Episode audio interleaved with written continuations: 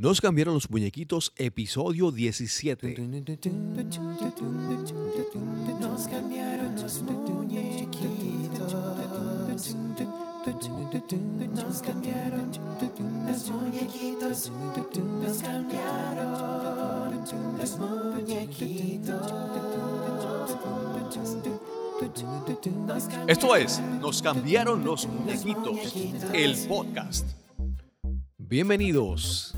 Mi nombre es Cristóbal Colón y esto es Nos cambiaron los muñequitos, el podcast donde hablamos sobre cómo manejar el cambio, cómo reinventarnos y adaptarnos. Hoy conversamos con Anita Paniagua. Anita es una mentora y formadora de emprendedores, experta en negocios y mercadeo estratégico y autora del libro más vendido Emprendecer, herramientas para reconocer y desarrollar a tu ser emprendedor. Espero disfruten esta conversación con Anita Paniagua. Saludos, hoy estamos aquí con una persona que yo las, las veces que he compartido con ella, la energía que tiene es tan, tan especial y tiene una voz tan eh, dulce, así relajante, que, que convence a cualquiera. Hoy estamos aquí con Anita Paniagua. ¿Cómo estás, Anita? Estoy súper feliz de estar aquí contigo. Qué bien, qué bien. Anita se ha destacado en los últimos años porque ella es una mentora, vamos a decirlo así, de personas que quieran comenzar a escribir sus libros. Pero me parece que es algo más que eso. Háblame un poco qué es lo que tú realmente haces. Bueno, yo vengo del mundo de los negocios y comencé pues como consultora de negocios. He estado todo el tiempo en el área de consultoría, hasta en la docencia, enseñando personas a nivel tanto bachillerato, maestría, a montar negocios. He estado en ventas, he estado en medios. O sea que realmente yo vengo del mundo de los negocios. Claro. Eh, y buscando la manera de reinventarme, porque esa palabra está de moda, Sí, sí. eh, y viendo lo- lo- ¿verdad? los cambios en la tecnología y las nuevas tendencias, pues yo quería eh, buscar un modelo de negocio que me, me permitiera multiplicarme. Y cuando digo multiplicarme es que yo pudiera generar dinero, no importa dónde estuviera, y no Claro, necesariamente cambiar tiempo por dinero. Claro, claro. Y entonces pues empiezo a ver distintos modelos de negocio y me doy cuenta que muchas de esas personas lo que habían hecho era empacar su conocimiento en distintos medios, fundamentalmente en un libro. Y especialmente con todos estos cambios de la era digital. Así que yo dije, bueno, pues este es el camino. Y entonces lo que hice fue que básicamente toda esa metodología de negocio que había adquirido a través de los años y que me había funcionado con mis clientes, lo empaqué Claro, en mi libro. claro. Y así fue que yo llego a, a este mundo de los libros básicamente para, para mí, ¿no? Para mi propio bienestar y, y obviamente pues para poder aportar más a, a las demás personas. Sí, qué bien, qué bien. Porque uno de los retos, por ejemplo, cuando hablabas de la parte de cómo las personas invierten su tiempo, tú puedes trabajar dedicando, por ejemplo, si tú eres un coach o tú eres un consultor o tú eres consejero y tú atiendes personas de uno a uno, tu capacidad de crecer es limitada por el tiempo que tienes. Claro, Pero si tú empiezas a empacar ese conocimiento en otros cursos digitales, talleres con, de múltiples, de, de audiencia grande, pues entonces tú puedes, eh, ¿verdad?, expandir tu, tu capacidad de tener ingresos porque no está limitada a tu esfuerzo, que ese es el... el- a veces veo personas que se interesan en esto de- del coaching, pero tienen que ver que hay, un, hay, un- hay ese límite en, el- en su crecimiento. Otra ventaja es que muchas veces, bueno, pues el, el trabajo de consultoría, coaching uno a uno es un trabajo premium porque se trabaja, ¿verdad?, con, con la persona directamente y muchas personas pues no tienen el acceso económico para ese tipo de servicio, aunque Claro, lo claro. quisieran. Entonces, el, el libro también es una alternativa de obtener un resultado, pero a un costo menor. Y dentro de, ¿verdad? de esa cadena de productos eh, que enseñamos en, en mercadeo, ¿verdad? Que vamos trabajando desde los más económicos hasta llegar a, los más premium. Pues también es una forma de servir y, y a veces yo me sentía un poco, wow, ¿qué le doy a esta persona? Claro. Claro, le damos tiempo, le regalamos tiempo, los escuchamos, eh, pero a veces no tenemos tampoco ese tiempo, aunque quisiéramos. Así que es otra forma de nosotros poder servir a, esa, a ese mercado que a lo mejor todavía o no está listo o no tiene acceso a ciertos productos eh, premium de llevarle tu resultado, pero a un costo menor. Y la, y la ventaja de un libro es que se establece como una especie de, digamos, conexión mágica con la audiencia, porque, por ejemplo, tú estás en tu, en tu habitación, en tu dormitorio, estás leyendo un libro y estás, a veces logras esa conexión con el autor, con el escritor, de que siente que te está hablando. Eso es así. Y entonces se desarrolla una, una relación diferente que no se da en otras circunstancias.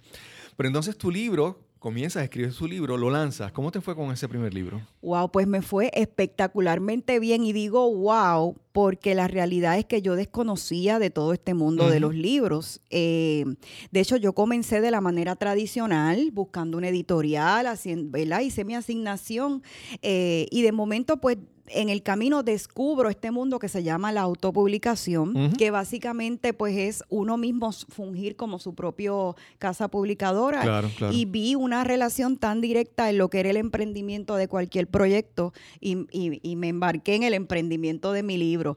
Eh, no fue fácil, fueron dos años de muchos dolores, porque cuando uno desconoce las cosas, pues, pues, ¿verdad? Este, uno pasa trabajo, pero sorprendentemente, y de verdad que sin planificarlo, cuando lo lanzo fue sumamente exitoso. Este, llegó a las listas de bestseller que te soy honesta, no sé ni cómo lo hice en ese momento. Este, Completamente luego- orgánico. Sí, lue- luego, fue que como que lo fui analizando y, y- y enseñándoselo a otras personas. Eh, en ese momento ya mi libro eh, cumple siete años de ser publicado. Todavía la gente pues lo, lo sigue Sí, se eh, ve en las librerías, se sigue como comprando. si fuera nuevo. eh, tiene, tiene tanta vigencia, yo diría que hasta más que cuando se escribió. Sí, eso es bien importante, lo de la vigencia, porque cuando tú lo escribiste, no había o había unos resultados diferentes. Ahora, cuando tú presentas el libro, hay una trayectoria. Esos últimos siete años, todo lo que tú has hecho, tu libro, tu libro ahora es, mira, es como que con mi libro y esto te lo puedo demostrar. Esto fue lo que surge. O sea, que es una evidencia de que lo que tú hiciste con tu libro tiene, tiene éxito, tiene, puede producir resultados. Es bien interesante porque cuando yo lanzo el concepto que se llama emprendecer, en ese momento eh, eso del emprendimiento, por lo menos aquí en Puerto Rico, no se conocía ese concepto de esa manera. Este no es algo que yo me inventé, lo vi de Latinoamérica, de Exacto. España, que se utilizaba ese conocimiento y obviamente pensando, bueno, si ese libro va a estar en Amazon y va a estar disponible para el mundo entero, porque eso es otra cosa, pues Claro. tengo que buscar conceptos que eh, me expandan a nivel Sí. mundial. Eh, y fue bien interesante porque recuerdo una persona que me dijo, eso de emprender aquí nadie lo va a entender. Entonces eh, tuve un proceso bien interesante de educativo y es bien bonito, obviamente, ver cómo, pues, claro, lo- los conceptos están listos o no están listos de acuerdo a las épocas, ¿verdad? Eh, y, y ver ahora, pues, esa aceptación, obviamente, otras personas que han traído el tema. eh, y como tú dices, entonces ahora, pues, sí es más cómodo Claro. porque ya se conoce el concepto. Y ahora todo el mundo ha- habla de emprender. Eso Ese es es como así. le dicen lo- los buzzwords, las palabras que están pegadas y todo el mundo habla. Exactamente. Emprender, resiliencia y todas esas cosas que se, vuelven- se ponen como de moda. Pero eso, pues, eh, en ese aspecto te adelantaste siete años atrás. Uno pensaría que, mira cómo era la tecnología y todo. Siete años han cambiado muchas demasiado, cosas. sí, muchas cosas. demasiado. Hay algunas cositas que tengo que actualizar en el libro, pero son tan mínimas. De hecho, eh, me, me parece interesante porque a veces lo veo y yo digo, caramba, déjame ver si este libro sigue vigente. Y es increíble como, ¿verdad? Eh, pude tener esa visión de, de mirar a- hacia adelante y, y de nuevo, ver conceptos que están bien, bien, eh, no de moda, sino útiles Ok. para eh, ¿verdad? esta nueva economía en la cual estamos viviendo. Entonces tu libro tiene éxito, sorprendentemente para ti, según mencionas. y entonces, ¿cómo decides, eh, de- de- de- decidiste, bueno, ya pasé este trabajo, ya aprendí algo, déjame compartir lo que aprendí con alguien? ¿Cómo se da ese, ese primer... Pues mira, también orgánico, porque yo jamás en la vida pensé que yo iba a terminar siendo mentora de autores. Eh, de nuevo, yo hago esto para mí, para mi Exacto. negocio, como parte de mi estrategia profesional. Exacto. Pero a, a raíz del éxito del libro, pues personas me comienzan a preguntar cómo lo hice. Así que yo hice un taller, eh, que me acuerdo que el taller tenía un costo nominal, de hecho hasta las ganancias de eso se le donaron a, al, al- a la asoci- a la- al lugar donde hicimos Sí. el, el- el taller y lo hice por compartir, porque dije, tantas personas me están hablando de eso, para hacerte el, el cuento corto, siguieron pidiéndolo y pidiéndolo y pidiéndolo. Y, y hoy en día, eh, pues es todo un programa que se llama Sí, Emprende sí. con tu libro, Sí. donde pues eh, he ayudado a personas desde los talleres en línea. Este, ya tengo sobre casi 2.000 personas que he educado a través de, del curso eh, de distintas partes del mundo. Eh, y pues luego fue moviéndose porque las personas decían, bueno, pero entonces quiero ayuda de cómo lo hago. Ya, ya Claro. tengo toda la información, entonces surge el programa de mentoría. Eh, ya hemos publicado 12 autores. eh, De esos he conocido a, a Indira Molina, a ¿verdad? Indira Molina, A Tere Beer. Tere Beard. Eh, Mapen Bama estaba en, en- O no, ya publicó por otro lado. Ella publicó por su cuenta, sí, pero es excelente su libro. Este, entiendo que ella sí se fue por una casa editorial, si no me equivoco. Este, eh, pero sí, o sea, la, la realidad es que, pues, todo fue muy orgánico. ¿Cuál fue el primer libro que publicaste con- después de publicar el tuyo? Que contribuiste a. a- Pues mira, ese primer libro y, y la autora de hecho falleció, eh, Roxana Vilella, que coach, eh, se llama Brindemos por las espinas, la historia de tres divorcios hasta encontrar la felicidad. Wow. Y fue en, en- en esos talleres, de hecho no fue hasta el tercer o cuarto taller que surge lo de la mentoría.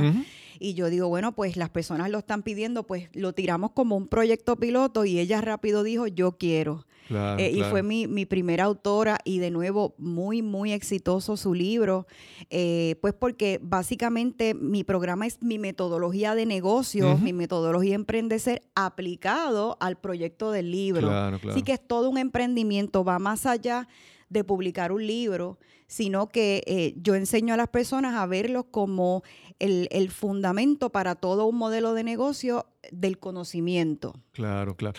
Y fíjate, hace un tiempo conversaba con alguien y alguien me decía, alguien que ha escrito libros, y me decía que él comparaba la situación de que tú llegabas a una, un evento donde tú socializabas, compartías con personas, con profesionales de tu rama, y tú, pues normalmente todo el mundo da una, una Una tarjeta de, de negocio, pero cuando tú presentas un libro, das un libro, es como que oh, te lleva a otro nivel, ¿verdad? Tiene una magia que es una cosa increíble, ¿verdad? Sí, este, sí, sí, ya cuando te ven como autor, obviamente eh, te ven como una autoridad en, en ese tema.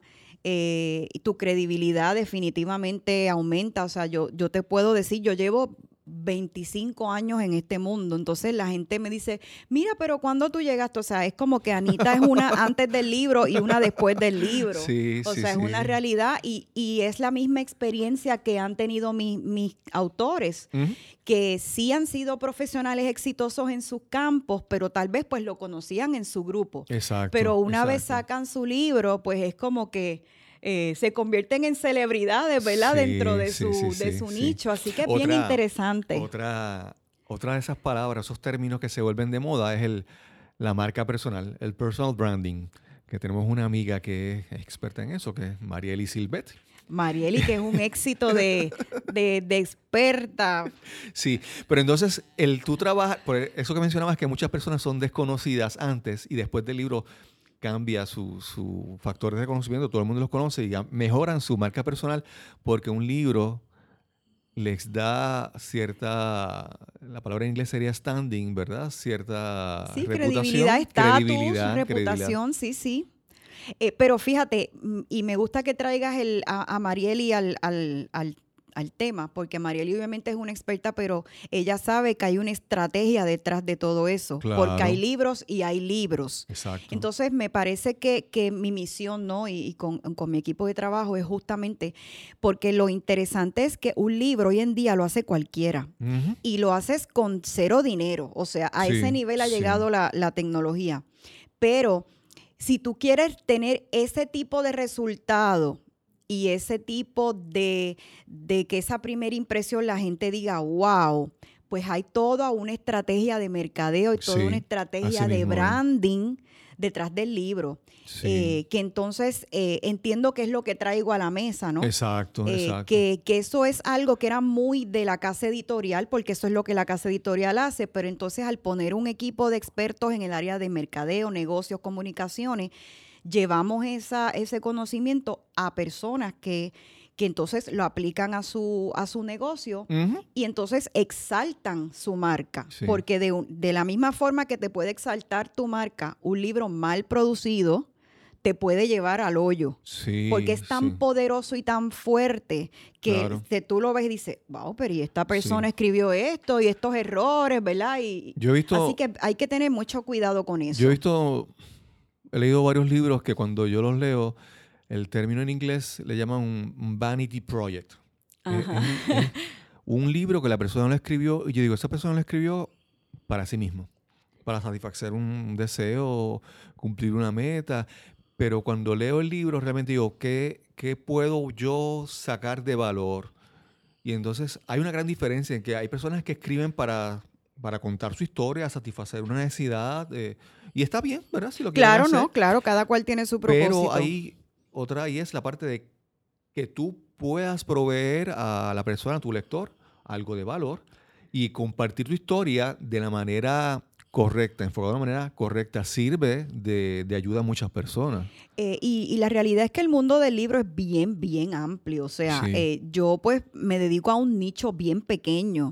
Porque número uno son libros de no ficción, son libros profesionales y tienen un objetivo de negocio al final, Claro, ¿no? claro. Aunque, aunque están dentro de distintos temas, pero sí hay libros eh, de entretenimiento y hay libros, lo que le llaman el arte del libro, o sea, que son obras de arte. Claro. Eh, los libros que yo trabajo no son obras de arte, son, son eh, libros que, que tienen ese propósito, ¿no? el Exacto, objetivo de, pues mira, yo tengo un mensaje, es una estrategia de marketing, tengo una metodología, eh, al- algo que al final pues puedo empacar en otros productos y servicios. Exacto. Y, y, pues tiene un propósito bien específico. Y, y esa es una de las primeras cosas que yo le digo a la gente.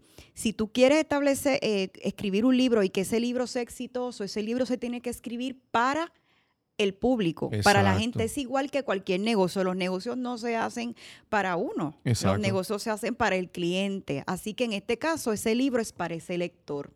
Así que me, me- me encanta, ¿verdad? Que hayas traído, traído el punto, porque esa es una de las, de las dudas, ¿no? Sí, que, sí. que más las personas tienen. Claro, claro. Y, y te iba a decir que, que a veces la gente busca como una fórmula o una receta para el éxito y las fórmulas y las recetas son como estrictas. Claro. Tanta cantidad de esto, tanta... eh, se, hace, se hace después esto, tanto tiempo se hace esto otro. Y es, bueno, es- es- no, es, no es flexible, ¿verdad? Y yo pienso que, que no hay una fórmula para, para el éxito, pero sí hay metodologías que te Sí, ayudan. Claro. Porque esas metodologías requieren que tú se haga un análisis, un- una, una revisión y se hagan ajustes. Y eso es lo que tú ayudas, ¿verdad? De cómo tú como mentora, tú puedes ver lo que una persona puede dar o lo que quiere dar también y tú le puedes hacer ajustes para que entonces sea más efectivo ese, ese mensaje. Y me gusta mucho la analogía de la receta, porque sí, seguimos una receta, pero podemos ponerle un toque de sazón diferente o un colorante exacto. diferente. Sí, Así es que eh, me parece que, que aquí en, en- en el caso de cómo lo podemos apoyar es que, claro, tienes una idea y tienes un enfoque, pero cómo hacemos que sea único para ti. claro. Eh, porque hay muchos libros de negocios, hablando del libro de Tere Beer, hay muchos libros este, de salud holística, pero ¿qué traes tú eh, único a la mesa, a la conversación?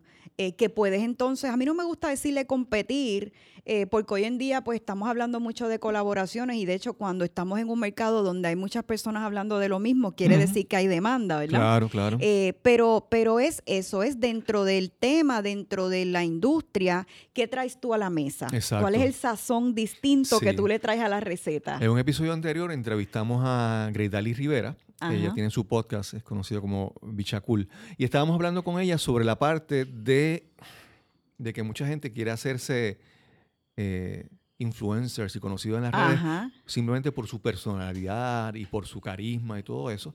Y hay sí personas que lo hacen, que lo pueden alcanzar, pero también es combinar quién tú eres, tu personalidad, que es tu toque, es lo que estás hablando, Claro, pero también es que aportas. Exacto. Porque si, si piensas que es simplemente por, por ti, por, porque tú eres el más chistoso, el más agradable, el, más, jovial, Exacto. Pues entonces, pero si no aportas nada, de repente pues no hay nada que lo sostenga por, por- por tiempo prolongado. Y es como esa combinación de dar valor, dar información, pero con tu toque personal. No, y es esa, esa visión también de ir evolucionando eh, y, y tener esa visión, porque una de las cosas que, que trabajamos cuando tú trabajas a nivel estratégico, que había dicho que, mira, yo ese libro lo escribí siete años atrás, pero tiene vigencia. Eh, cuando trabajamos con nuestros autores, vemos también eso. O sea, que, que sea un libro que trascienda Sí. en el tiempo. Eh, también eh, cuidarnos con los regionalismos, que no hay ningún tipo de Claro, problema claro. con eso, pero que entonces tú puedas tener esa visión de cuánto potencial a nivel de internacionalizarme tengo. Claro, claro. Dentro de un balance, ¿verdad? Porque no quiere decir que no vamos a aportar dentro de nuestra cultura y de lo único que traemos, Claro. pero también mirar con una visión un poquito más global. Y, y es lo interesante, exacto. ¿verdad? De, de los tiempos que estamos viviendo. Sí, sí, sí. Eh, la tecnología ha cambiado mucho. Ahora yo he visto, por ejemplo, en, he visto sitios en internet que, que, por ejemplo, tú has tenido una idea, tú tienes una, una- un concepto en tu mente, un, un diseño, y tú entras y tú diseñas una, un- una camiseta, para decirte un ejemplo, y la pones ahí.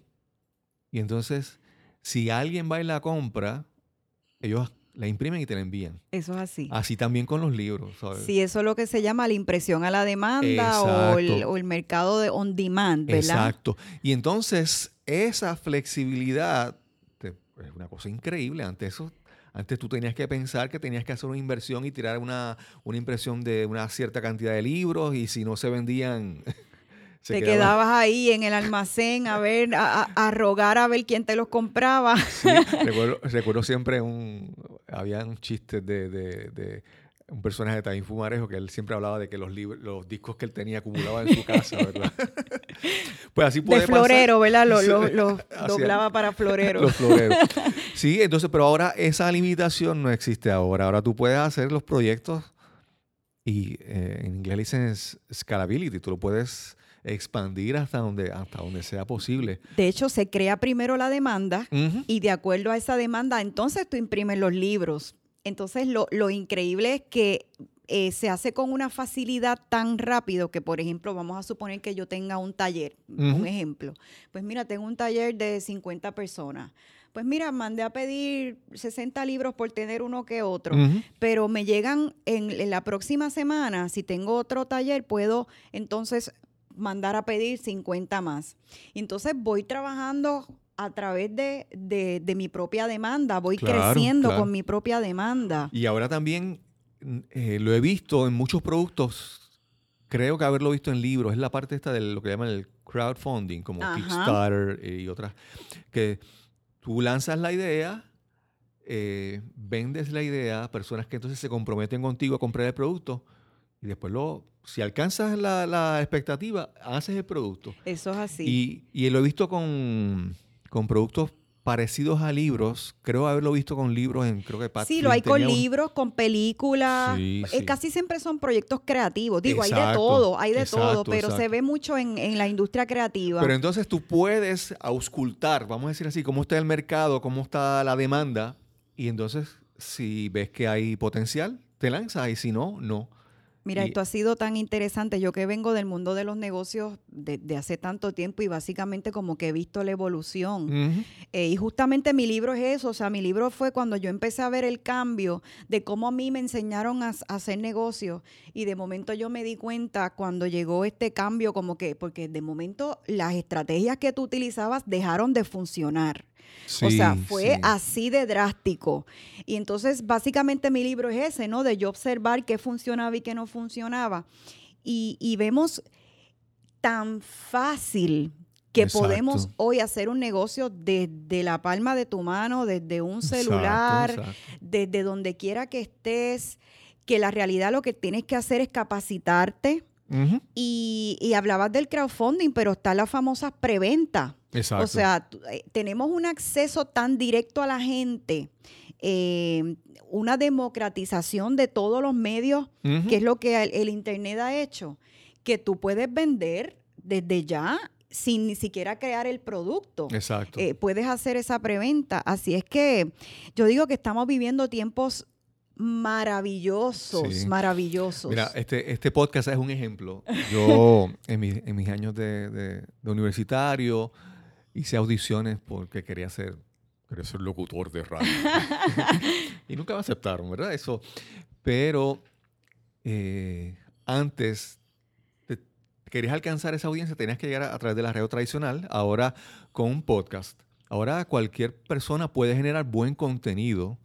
Digo, también hay gente que hace unas porquerías. Sí, hay de todo. De nuevo, es como yo digo, es, es- es peligroso también Claro. porque eh, tú, tú puedes hacer lo que tú quieras y pues nada, te tiras ahí y, y ¿qué Pero pasa? la gente reconoce, la gente va a leer un libro y desde que ve la portada ve si es si está bien diseñada, si se ve profesional, si es atractiva, si es interesante. Cuando empiezan a leer, lo mismo cuando escuchan un podcast, pueden ver si hay profesionalismo, si el contenido, la gente tiene, dijiste, de democratización en, al tú crear, pero de democrita- democratización también a las, personas elegir el contenido. Exactamente lo que quieren Ahora pueden escuchar. escoger exactamente lo que ellos desean.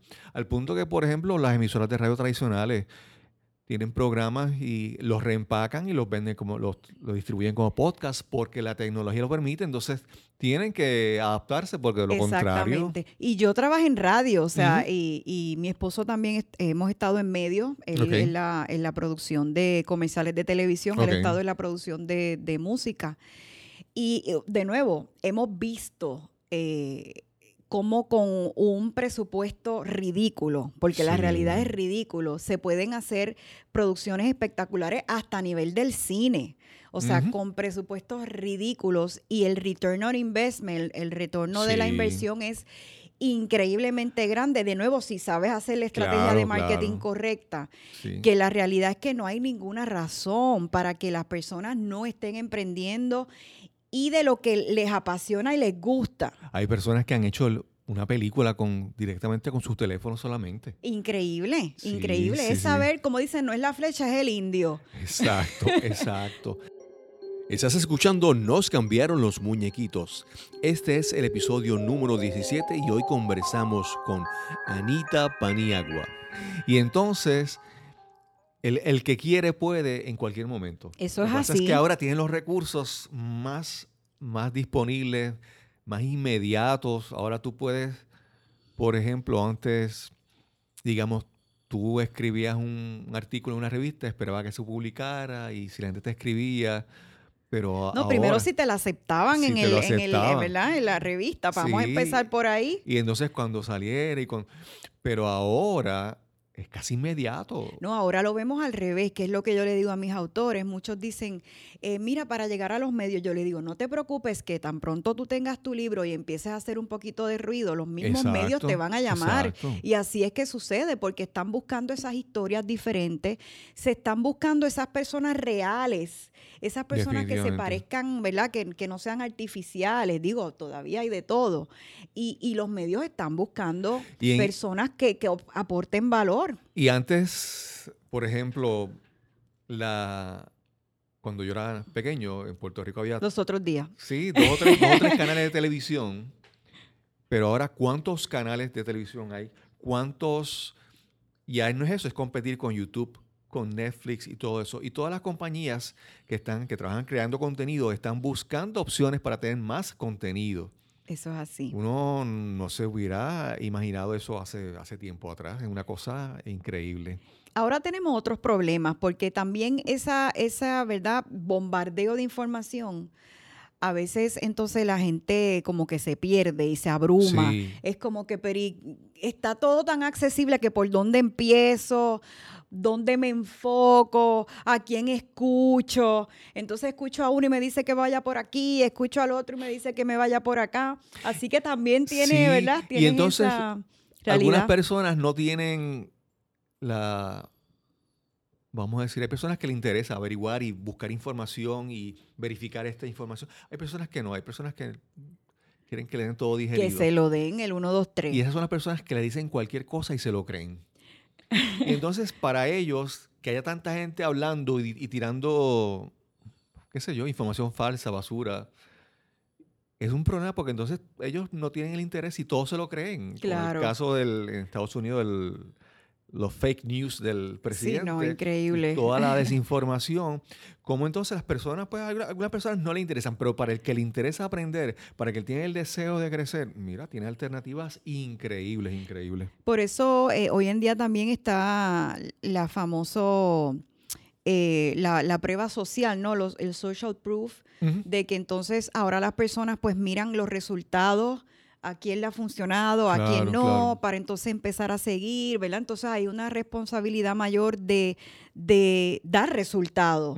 Eh, antes pues simplemente se limitaban a pues te doy un servicio, Exacto. pero ahora para poder competir tengo que demostrarte que te voy a dar un resultado y tengo que, que justificar por qué vas a invertir en mí. Claro, Digo, claro. no es que no se haya hecho antes, pero como está tan abierto, ¿verdad? Eh, pues hay muchas, muchas más opciones. Sí, y la gente, eso que hablabas ahorita, a veces las personas creen que lo que le llaman el, el overnight success, la persona que de repente de la noche a la mañana se volvió un éxito, pero entonces no entienden que detrás de eso hay una trayectoria, hay unos esfuerzos, hay unos fracasos. La famosa punta del iceberg, ¿verdad? Claro, claro. Y entonces por alguna, por eso, algunas personas tienen la, la impresión de que el éxito es así como, así cuestión de Mágico, suerte. mágico. Sí, e inmediato, como si fuera a jugar la lotería. Y realmente no es así. Pero entonces, si sabemos que hay un método, ¿cuál es tu método para ayudar a una persona que quiera, por ejemplo,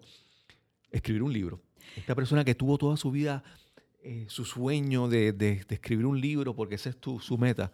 ¿Cómo, ¿Cómo tú ayudas? ¿Cómo tú y tu equipo? Porque no eres tú nada más. Sí, Tú tienes un equipo de multidisciplinario, vamos a decirlo así, para, para ayudar a estas personas. Háblanos sobre ese proceso y cómo Sí, tú... bueno, eh, porque de nuevo, eh, el libro es un producto y como un producto hay que producirlo Exacto. para poder obtener un resultado. Y entonces, eh, básicamente yo lo divido en cuatro fases, que son las fases de mi metodología. Esa primera fase, que es la que yo le llamo prepara el terreno, es donde nosotros vamos a conceptualizar. Porque antes de escribir, nosotros tenemos que estar bien claro, hacer ese plan, lo que yo le llamo ese plan editorial, que era lo que, hoy todavía, lo que las editoriales te decían, tráeme una propuesta Ajá. que no es otra cosa que básicamente ese plan de negocio donde, ok, ¿qué tú quieres decir? ¿Cuál es tu mensaje? Pero ¿a quién se lo vas a decir? Y dame algún tipo de prueba de que esas personas quieren escucharte, quieren leerte, si esas personas están dispuestas a, a- a comprar tu contenido. eh, y hay toda una estrategia eh, para entonces tú comenzar a decir, bueno, pues si esta es la persona que yo le voy a hablar, hay un tono, hay una voz, hay una forma, hay unos libros que a ellos les gusta leer, hay unos Exacto. esquemas, ¿verdad? Hay, hay un, hay un proceso de preparación y planificación que no tampoco tiene que tomar toda la vida. A veces yo lo que les recomiendo a las personas, mira, verifícate los tres libros bestsellers. ¿Y por qué digo bestsellers? Porque obviamente son los que las personas están apoyando. Y mira a ver cuáles son lo- los nuevos enfoques Exacto. Mira a ver si tú quieres concurrir con lo que ellos dicen, quieres diferir o, o, ¿verdad? O quieres traer al- algo, algo totalmente nuevo e Claro, innovador, claro, ¿verdad? claro.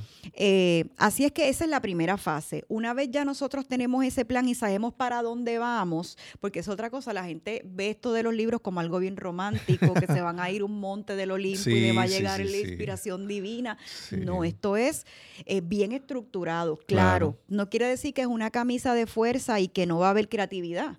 Porque una vez tenemos pues el, el muñequito, pues mira, a lo mejor lo movimos para aquí, lo movimos para allá, se iba a llamar así, se iba a llamar asado. Exacto. Pero tiene que haber una planificación.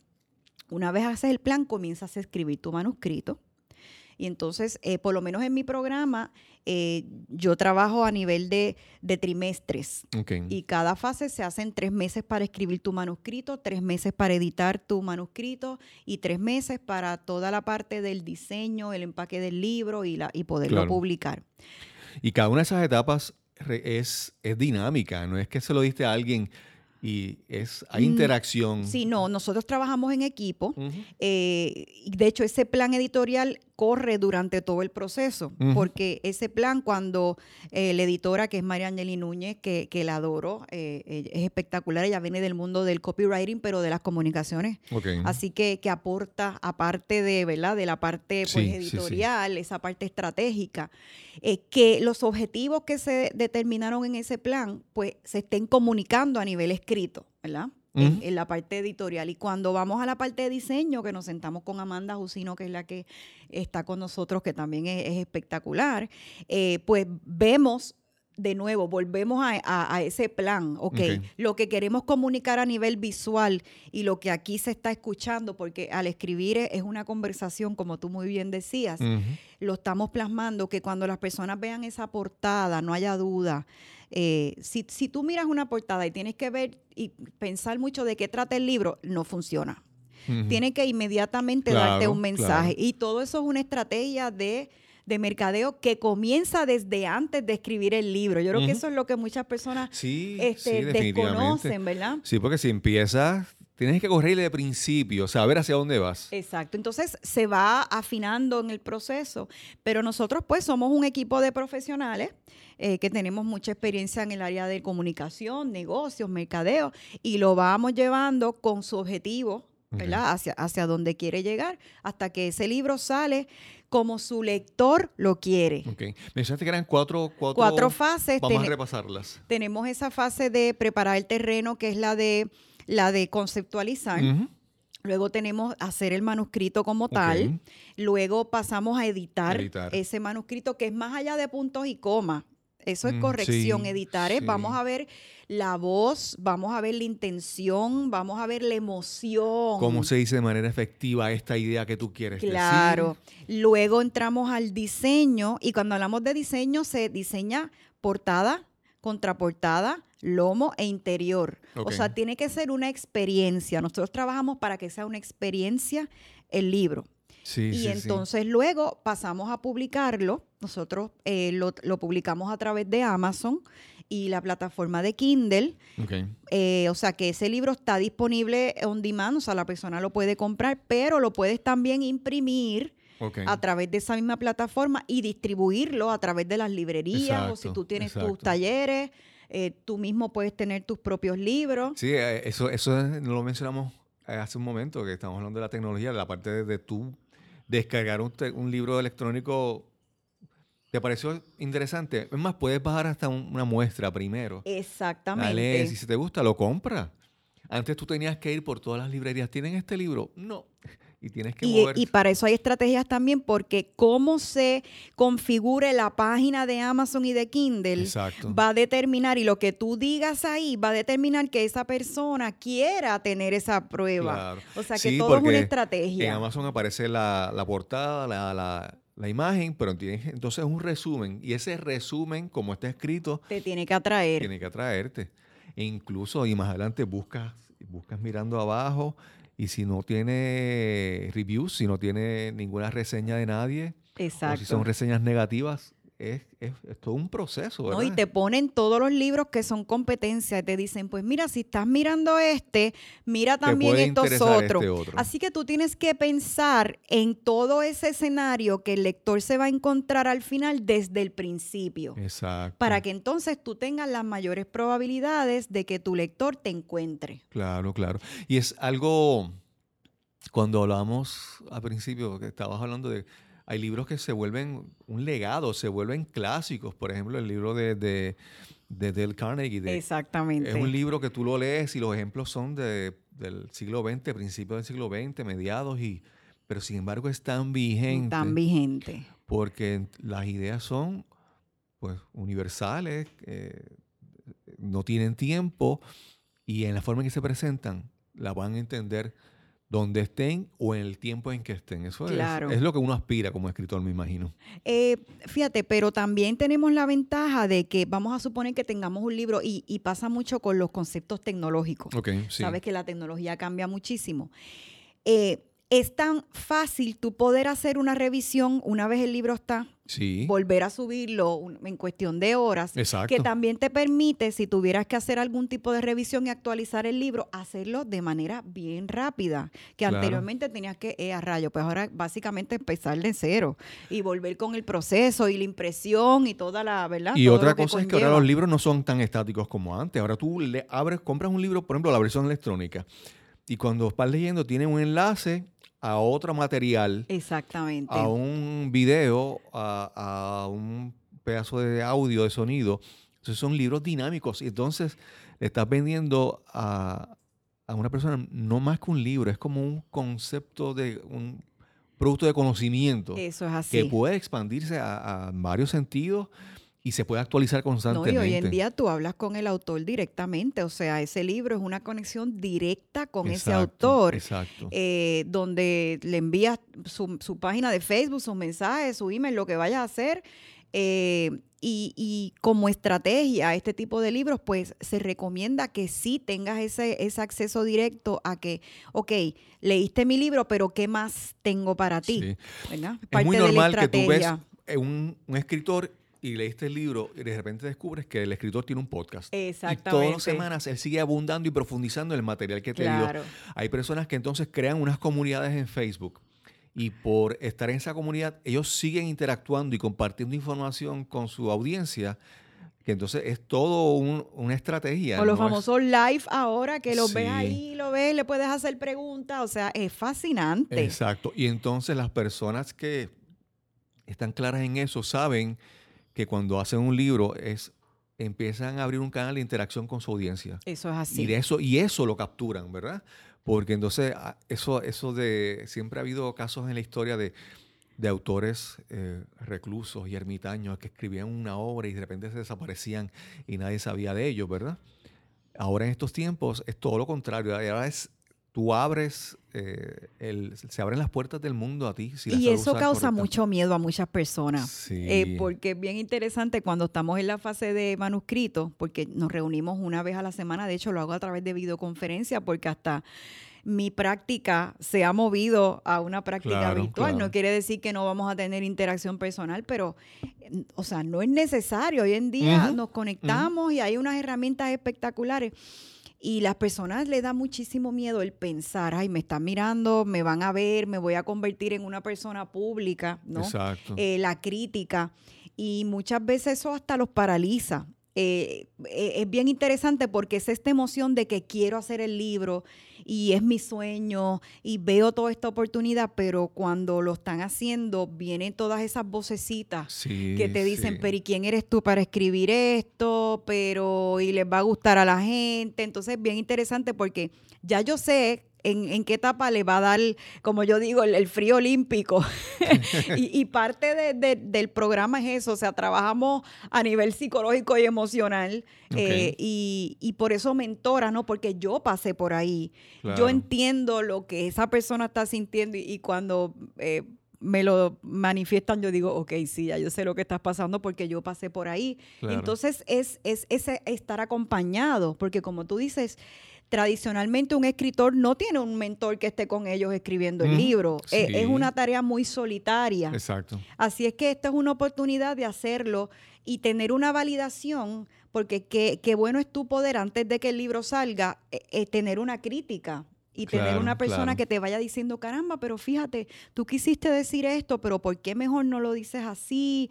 O, y, y que, y que en el proceso ya, ya estás validando. En, en mi caso, alguna gente pues no lo cree, ¿verdad? Pero yo soy muy tímido e introvertido. y una de las cosas que me ha funcionado es entender que más, que más importante que yo, cuando estoy hablando al frente, es el mensaje. Claro. Y entonces, cuando yo entiendo que el, que el mensaje que quiero llevar es realmente importante, entonces eso me da a mí la energía y la, la valentía de pararme a hablar, porque no es que yo estoy ahí para que veas qué bien yo hablo, ¿no? Es Que mucho yo- sé. sí, es quiero darte algo, ¿verdad? Eh, llevarte alguna información, algo de valor, y entonces ese deseo de dar, esa, entonces me permite encontrar la fuerza en mí para la actitud correcta para hablarlo. Yo le llamo eso ser un canal. Exacto. Somos como un canal de llevar el mensaje, pero Exacto. realmente no se trata de mí, Exacto, sino se trata de lo que puedo aportar a otras personas. Exacto. Este, y, y no te creas, no es fácil hacer es- esa, esa, es una lucha interna, ¿verdad? Con, con cuánto doy, cuánto no doy. sí. Eh, y, y volviendo al libro, o sea, cuánta información personal tal vez debo de dar.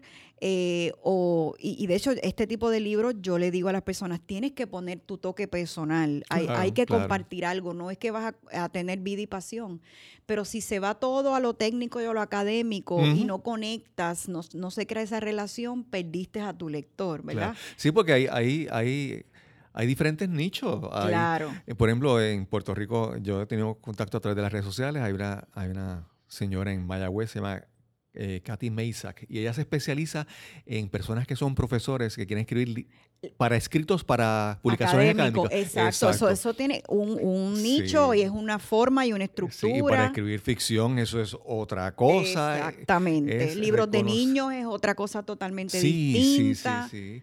Por ejemplo, el, el- el más reciente que vi que publicó Rosalind Sánchez, Ajá. que es un libro de niños, pero la, la artista gráfica es, es toda una experiencia, es otra cosa. es Sí, otra- lo- los libros de niños tienden a ser bien ilustrados, Sí. mucho color, ¿verdad? Es otro tipo de Y experiencia. cuando tú lo adquieres es para apreciar también ese arte, esa, ese diseño, esas cosas. Eh, Anita, yo hay un, hay un, hay un pensamiento que se me ha quedado en la mente por las últimas semanas, los últimos meses, y es que siempre la, el mejor momento para ver, para plantar un, sembrar un árbol es 20 años atrás. Y el segundo, el segundo mejor momento para plantar un árbol es hoy. Ajá. Y entonces, si queremos comenzar a, a plantar el- la semilla del árbol hoy, háblanos. Que tú puedes, tienes pronto por ahí un taller donde tú puedes ayudar a esas personas que, que quieren dar el paso y comenzar hoy. Sí, comenzar hoy y no solo eso, que es un, el seminario se llama Emprende con tu libro, básicamente es el seminario del programa. Exacto. O sea que no es que es un seminario, sino que yo voy a, yo comparto exactamente lo que yo hago con mi cliente de mentoría. Le comparto la guía que yo uso en mentoría para que haga su libro. Está allí la editora, está allí la diseñadora, está allí el fotógrafo, está allí todo el equipo Exacto. para que usted tenga claridad total de cómo hacer su libro. Hemos tenido personas que luego pues nos contratan, pero hemos tenido autores que lo hacen por su Sí, hay cuenta. personas que tienen la disciplina y su personalidad para hacerlo. Con eso que le das es suficiente. Otros necesitan que lo lleves todo el tiempo en Así el es camino. que eh, yo digo que no, no nos quedamos con nada. Eh, estamos comprometidos, ¿verdad?, al éxito de las personas. Así es que ese seminario, de hecho, yo no lo iba a dar eh, otra vez, porque lo que nos sucede es que cada vez que hacemos esos talleres son tan y tan impactantes, pues que nos caen muchos autores que estamos Sí, contentos eh, y felices. Pero, es carga de trabajo. Pero es carga de trabajo, o sea, esto es un trabajo bien uno a uno, bien personalizado. Exacto. Este, tratamos de no coger más de cinco autores a la vez y es un montón. Sí, Eh, sí. Especialmente la pobre María Angeli, cuando le toca a ella editar, pues eh, es verdad, leer todo eso, tener esa mente fresca. Claro. Eh, y entonces, pues ya como que estábamos llenos. Pero me empezaron a escribir y lo interesante es que me empezaron a escribir cuando vienes para Ponce, cuando vienes para Ponce. Pero era una cosa, Sí. o sea, decenas y decenas de personas. ¿Este es el primero después del huracán María? Después del huracán María, no, es- este es el segundo. Ah, ok, ok. El segundo, sí. Sí, pero también hay mucha gente que, que está... No, no, no, no, no, creo que sí, porque di uno antes. Ok. De uno antes, ay caramba, ahora como que, ahora como que se me fue. Y de ahí este, salieron varios autores que estuvimos trabajando en el huracán, entre ellos Erika Reyes, que escribió el libro de Te invito una taza, que Ah, también ha está- sido un éxito. Sí, sí. Verónica Vilés, el de, el de La magia de reinventarte. Y hay algunos que son de la racha de María que salen ahora, Eh, porque se atrasó un poquito el proceso. Pero comenzaron a decirme cuándo vienes para Ponce y yo digo, bueno, pues déjame abrir una lista de espera. La lista de espera se empezó a llenar y yo dije, bueno, pues vamos a abrir el taller en Ponce. Excelente. Así es que este sí es el último del año. Y va a ser el día 18 de agosto en la Pontificia Universidad Católica de Ponce, en la, el aula magna, en la Escuela de Arquitectura, que eso es un lugar Ah, es- es espectacular. Es un salón que está arriba y se ve la plaza y se ve Sí, el, sí, sí, el al parque, parque de, de bomba. bomba. Eso es un, un escándalo. Sí. Así que allí vamos Ese día a tienes que hacer un Facebook Live desde afuera, con todo lo que se ve. Sí, no, no. Eh, Viene. Facebook Live y de hecho estoy viendo a ver si se puede desarrollar algún tipo de networking después con el Hotel Meliá y estamos inventando ahí una chulería porque ya que vamos para allá y me lo pidieron, pues vamos a botar la casa por la ventana. Y ya, ya que ahí me voy a montar en la publicidad, en la Universidad Católica de Ponce, justo en la Escuela de Arquitectura, está formándose un club de Toastmasters. Ah, que excelente. ese es un producto, un, algo adicional que tú puedes promoverle a una persona completamente eh, razonable el precio, porque es, un- es una organización sin fines de lucro, pero una persona que, que está considerando escribir un libro también puede considerar cuando tenga que presentar ese libro. No, es que una cosa va de la mano totalmente. O sea, que aun sin, sin querer, tú te conviertes en autor y vas a ser speaker, punto. Definitivamente. Y entonces tienes que saber cómo proyectarte, Claro, tienes que saber qué decir, así que eso es Allí un must. ya en la universidad, Yo lo secundo. en la Escuela de Arquitectura de la Universidad Pontificia de Ponce, que está en estos momentos comenzando ese club, que es una alternativa excelente para las personas que vayan a tu, a tu, a tu taller. entonces me dijiste que era el 18, de agosto. 18 de agosto, eh, solamente hay 50 espacios. No nos gusta tampoco llenar súper lo- los talleres porque nos gusta que sea interactivo. Claro, vamos viendo, ¿verdad? Lo vamos viendo con el, con, con- nos vamos moviendo con, con la ola. Hay como un, ya como un 30% ya lleno. Wow. Este, así es que si les interesa, y hay un early bird, hay un precio especial hasta el 30 de julio. O sea, yo dije, bueno, como la gente está en verano, Sí, está en la sí, playa, sí, pues déjame darle el breakcito hasta el 30 de julio, tienen el precio de early bird. Así que es el 18 de agosto, de una a cuatro y media de la tarde. Estamos trabajando a ver si hay alguna actividad luego, así que eso estén claro. pendientes. Pero allí vamos a estar con todo el equipo de Emprende con tu libro. Siempre invitamos a autores para que cuenten sus experiencias, vean sus libros. O sea, eh, bien. es bien enriquecedor, eh, una experiencia de networking también espectacular. Eh, así que nada, eh, me lo disfruto mucho. De verdad que ha sido un proyecto, como te dije, orgánico, pero que se ha convertido en mi, en Qué mi bueno, gran qué bueno, pasión. qué bueno. Y, lo, y lo bueno es que yo sé que la satisfacción de una persona escribir un libro, esa es, es, es como que una de las metas grandes en la vida. Eso es así. Había una canción de, de, creo que era de Silvio Rodríguez, que decía del hombre que vivía sin, sin tener un hijo, sin, tener, sin plantar un árbol, sin, tener, sin escribir un libro. Es como que son las cosas grandes que uno Las realmente quiere hacer para uno sentirse realizado. Y, y qué interesante, qué bueno que tú puedas ayudar a esas personas. Yo No, tuve la, la oportunidad de hablar contigo sobre el proceso y había otras consideraciones en el momento, pero, pero quedé convencido, quedé convencido de, de tu, de tus servicios, de, del proceso. En algún momento me encantaría Y ahí. nosotros estaríamos súper felices y por ahí hay una que estamos velando también, a ver si se Sí, si escribe. Nada, este, hay maneras en que podemos apoyar, ¿verdad? Así que claro. eh, una de las satisfacciones también, pues yo vengo del mundo de la consultoría, de negocio, y muchas veces mi trabajo era para la banca. O sea, yo hacía planes de negocio para que le dieran dinero a la gente para montar un negocio, pero esto no es lo mismo, porque esto es como que tú ves el producto tangible al final. Eh, y pasas por el proceso. Yo digo, Y nosotros no, esos libros cambian ideas, crean emociones, cambian formas de pensar de la, de la persona y eso es, es diferente. Sí, es una transformación total y tangible, ¿verdad? Así que es casi mágico. De Sí. nuevo, con mucha responsabilidad. Eh, no es un proceso sencillo. Obviamente nosotros hemos creado una metodología para facilitarle la Claro, vida a las personas. eh, y de nuevo, tú puedes hacer un libro con, sin ayuda, pero si no tienes el, si tienes el conocimiento, perfecto. Pero si no lo tienes, sabes que los resultados van a depender de cómo tú produzcas ese libro, cómo lo planifiques y cómo, ¿verdad? Hagas tu, un- plan de un- marketing y tus estrategias. Hay un beneficio marginal que surge y lo puedo ver yo en mi caso del podcasting, ¿verdad? Uno está acá pensando hacer las cosas pero de repente tú das el primer paso y caminas varios pasos y de repente el, el paisaje es diferente. Eso es así. Cuando tú comienzas a, a escribir un libro con tu método, no es tan solo comenzar a hacerlo tú, es las personas que vas a conocer, el networking, los otros escritores que tú, y entonces se van a se van acercando personas a ti que te van a apoyar en ese proceso. Se ha creado una comunidad bien linda entre los mismos sí. autores donde nos apoyamos unos a otros. Ha sido también orgánico, no sé, Sí, sí, sí. eh, pero, pero ha sido de, de esa manera. De hecho, tenemos un nuevo autor que es un baterista, Efraín. Martínez, primera vez. Ahí mi esposo, ¿Y de que, va, es músico. escribir? ¿De qué va a escribir? El libro ya está, eh, sale ahora en agosto, se llama Raíz y es un libro de baterista pero de ritmos afrocaribeños, de bomba plena. Obviamente es un libro de música Claro, bien claro. interesante. Él es un baterista eh, eh, muy reconocido que ha tocado con, con- con grandes estrellas, está de gira, por eso sale en agosto, pero ahí mi esposo, que es músico, Ajá. fue que le hizo los arreglos y, y- y trabajamos ese libro y está espectacular. Así que ese es el próximo que viene. La presentación vamos a bailar bomba plena.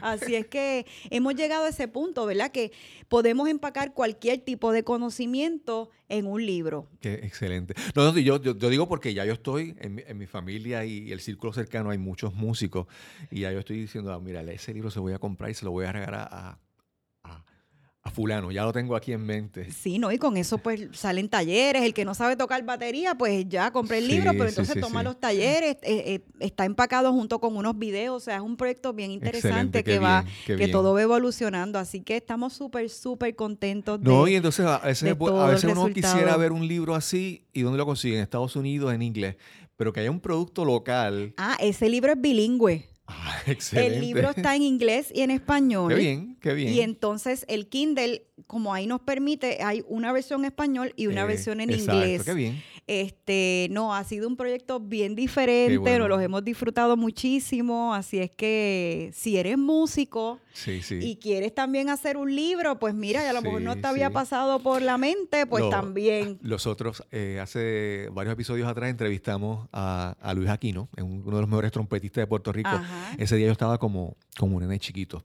Hablaba cuánta boria se me ocurría porque estaba tan emocionado.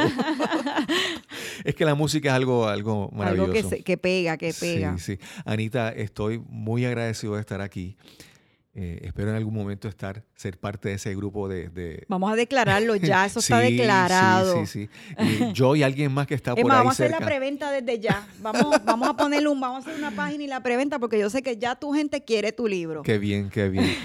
Yo, como te digo, las veces que he compartido contigo, la energía que recibo es algo que, que, me, que me llena, que me enriquece. Qué y yo, yo les, le digo a toda la audiencia que si quieren escribir un libro, que se den esa oportunidad, que se acerquen a ti, que hablen contigo y yo sé que van a quedarse con, con el entusiasmo, con la energía, con las ideas concretas para hacer, hacer su proyecto. Gracias que esté, gracias porque, por estar aquí ahí con nosotros. No, gracias a mí por a ti por invitarme. Cuando me escribiste ya yo me emocioné muchísimo porque me encanta colaborar, especialmente con bueno. profesionales. También te admiro mucho como profesional. Así es que, y, y a, y a Marieli, o sea, lo, lo sigo también, soy fan de ustedes, así que yo me sentí bien contenta de la invitación. Qué bueno.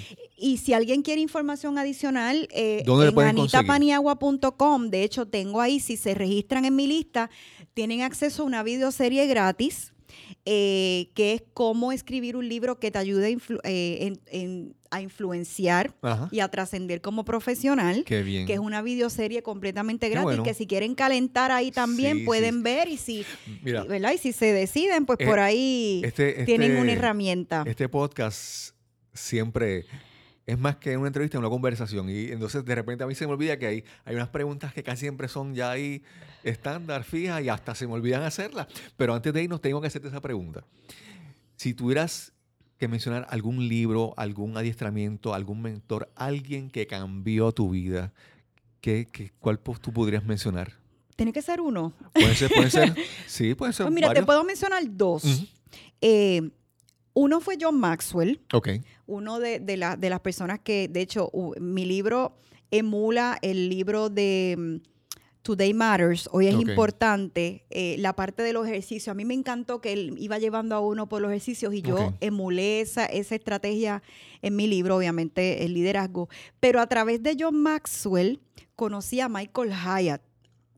Nosotros somos fanáticos de Michael de Hyatt. platform y, y todo eso. Y él está en la industria. Es bien interesante porque Michael Hyatt está, pero desde la industria editorial. Sí. Entonces Y es se todo, movió es a- a toda esa una escuela. Yo digo que, que, y me encanta su producción y es un, no sé si llamarle influencer, eh, así es que se llama, ¿verdad? sí, pero él es más que eso. Tan él es- diferente. sí, sí. eh, porque me gusta porque se parece más a mí en el sentido de que pues este profesional CEO que llegó de, ¿verdad? De, de no, no del donde tradicionalmente llegan él los llegó a aprender influencers todo.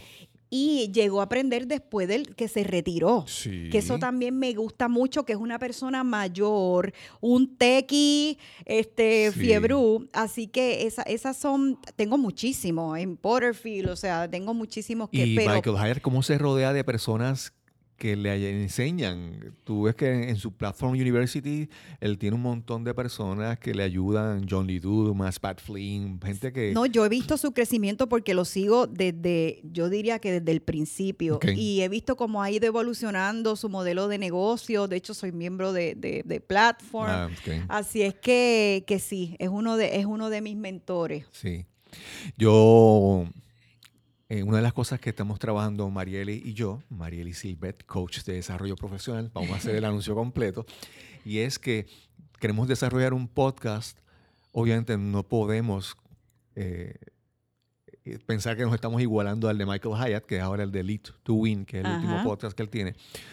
Pero aspirar a alcanzar un nivel de, de profesionalismo en, en ese, en ese podcast. Y eso es algo que estamos trabajando Marieli y yo porque realmente Michael Hyatt es una gran, gran inspiración. Señor. Pero sabes que yo creo que el potencial está, así que no es que seamos iguales, sino que, que se, a- se pueda hacer un producto que, Sí. que compita de tú a tú, porque no hay nada que envidiarle a nivel de conocimiento, profesionalidad, etcétera, etcétera. Gracias, así gracias. que ya te auguro much- les auguro mucho éxito. Anita, entonces re- recapitulamos nuevamente. Te conseguimos en anitapaniagua.com. Ania- anitapaniagua.com, si se registran ahí pueden entrar a mi videoconferencia gratis. Y ahí tienen información del próximo taller que será el 18, 18 de, agosto, de agosto. en la Universidad Pontificia de Ponce, Escuela de Arquitectura. En el aula magna, que eso Sí, es eso es- espectacular allá arriba. Ese sitio, desde que tú entras al- a, la- a los salones, pasas por el primer piso, es otra experiencia diferente. Estás como que, no sé, te sientes como que estás en Google o algo así. Sí, interesante. Anita, Anita, muchas gracias. Estoy más que agradecido porque estés aquí. Eh, compartir contigo, escucharte, te llena uno de energía, de entusiasmo para hacer cosas. Y digo, a la audiencia que, que se den esa oportunidad, que se, que se acerquen, que vayan a tu taller y sé que les va a hacer una gran diferencia. Gracias y siempre a las órdenes. Y nos vemos en el próximo episodio. Hablar con Anita Paniagua siempre es una experiencia enriquecedora y realmente es un gran ejemplo de que muchas veces si uno quiere realizar una- un gran cambio, una gran obra en su vida, necesita mentores, coaches, personas que impulsen, que hayan recorrido el camino y que te puedan ayudar en ese proceso. Antes de despedirme, quiero recordarte que visites nuestra página losmunequitos.com losmunequitos.com para que puedas escuchar este y los pasados episodios de Nos cambiaron los muñequitos. También recuerda visitar mi página cristobalcolón.net y ahí te puedes registrar con tu correo electrónico para que te mantengas informado de todas las noticias y toda la información que sale en nuestra página. Te agradezco el que nos escuches, ya sea en iTunes, en Google Play, Spotify, Tuning Radio, Stitcher. Y si disfrutas nuestros programas, compártelos con tus amistades. Te esperamos en el próximo episodio de Nos cambiaron los muñequitos. Hasta la próxima.